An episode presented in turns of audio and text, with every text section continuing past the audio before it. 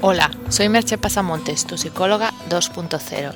Si queréis tener más información de lo que hablo en estos podcasts, podéis entrar en www.merchepasamontes.com. Allí también encontraréis mis servicios de psicología, coaching, talleres, seminarios, etc. En el día de hoy os traigo un nuevo episodio del podcast de mi blog que se titula ¿Sabes equilibrar trabajo y descanso? Vivimos en una sociedad obsesionada con ser productivos, con hacer cosas, con aprovechar el tiempo. Es algo que se fomenta y que se valora en muchas empresas como una cualidad esencial, e incluso se habla de que nuestro país, España, debería ser más productivo. Y en el caso de los emprendedores, se presume de que pasan o han pasado temporadas de 24/7, es decir, trabajando todos los días prácticamente todas las horas. Y esto se, se dice como algo notorio, como un rasgo loable que los caracteriza. Queda claro, pues, que se habla mucho de productividad, pero la mayoría de las veces no se habla lo suficiente del descanso necesario para poder ser productivos. Porque una persona absolutamente agotada no podrá ser productiva en modo alguno, cometerá errores y en según qué trabajos puede incluso suponer un riesgo. De ahí los horarios controlados en algunas profesiones, como pueden ser los camioneros, pilotos de avión, etc. Y la excesiva precisión en el trabajo puede llevarnos al estrés, y es que el descanso y el ocio son tan importantes como el trabajo o tiempo productivo. Y posiblemente son mucho mejores. Ya lo decía Sócrates, los ratos de ocio son la mejor de todas las adquisiciones. Pero no podemos negar que tenemos que trabajar, y por tanto hay que aprender a equilibrar el tiempo entre trabajo y descanso. Para reflexionar sobre esto, voy a basarme en la revisión de la literatura científica sobre el tema de la importancia de recuperarse del trabajo realizada por Colombo y Cifre de la Universidad de Castellón.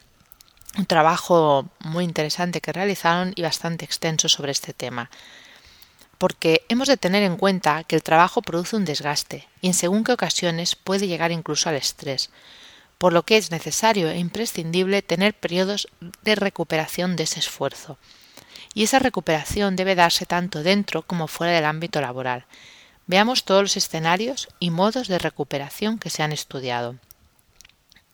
De una parte están los que se producen en el lugar de trabajo, una parte de esa recuperación se ha de dar en el mismo lugar de trabajo, teniendo periodos de descanso durante la jornada laboral. Nadie puede rendir ocho horas seguidas a menos que sea Superman o una máquina. Diversos estudios han demostrado además que los descansos en la jornada laboral aumentan la productividad. El segundo tipo de descansos es obviamente los que se realizan fuera del trabajo es en donde se producen la mayor parte de los descansos, así que listaremos más o menos las diferentes opciones, que serían lo primero es diferenciar el tiempo libre del tiempo de ocio. Parte del tiempo de fuera del trabajo se dedica a dormir, comer, higiene personal. Eso no es tiempo de ocio. El tiempo que queda después de trabajar y realizar todo el resto de actividades citadas es el, es el que consideraremos realmente tiempo de ocio. Las actividades domésticas o de cuidado de niños se ha encontrado que tienen una recuperación diferente a la del trabajo, más ligera, si bien no pueden considerarse estrictamente tiempo de ocio. Las vacaciones es uno de los grandes momentos de desconexión de la mayoría de las personas, pero hay que tener en cuenta que no podemos dejar la recuperación solo para el momento vacacional, ya que es necesario recuperarse cada día. Aprovechemos las vacaciones para efectuar la gran desconexión, pero no nos olvidemos de desconectar un poco cada día y de descansar a diario, todos los días. Las actividades pasivas, como ver la televisión, relajarse en el sofá, etc., ayudan a recuperarse fisiológicamente de la jornada. Son, por lo tanto, una buena manera de descansar. Las actividades sociales en las que compartimos tiempo con otras personas ayudan en dos sentidos. Ofrecen apoyo social y no demandan el mismo esfuerzo emocional que el horario laboral. Por lo tanto, son también actividades muy buenas para esta recuperación.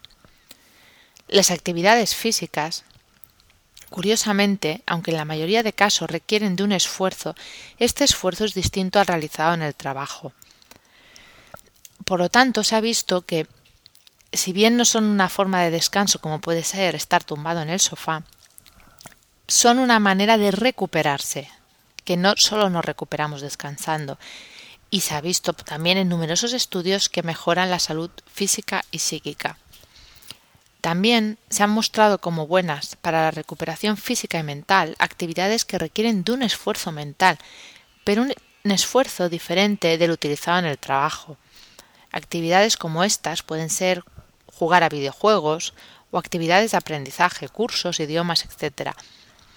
Ya os digo, se está realizando un esfuerzo, pero es que no toda la recuperación ha de ser solo a base de descanso, también sirve hacer actividades distintas a las que se hacen en el ámbito laboral.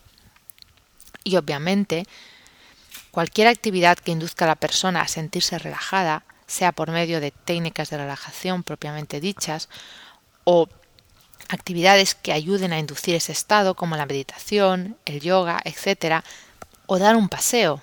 Cada persona de encontrar cuál es esa actividad que le relaja, también son actividades que nos ayudan en esa recuperación.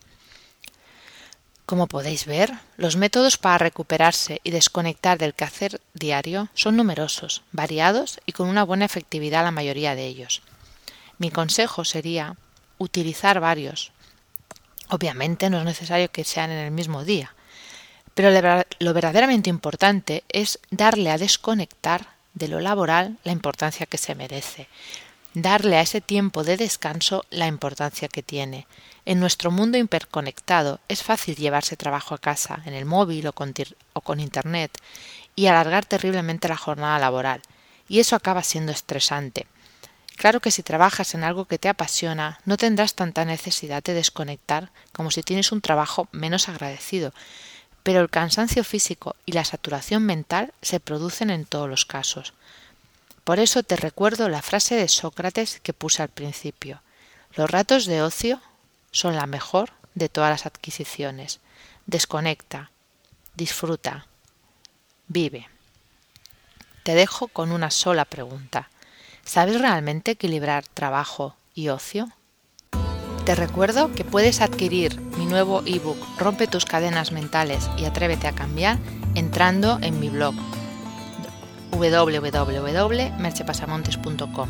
Allí también encontrarás mis servicios de psicología, coaching, seminarios, talleres, etc. Hasta aquí el podcast de hoy y nos escuchamos en el próximo podcast. Bye bye.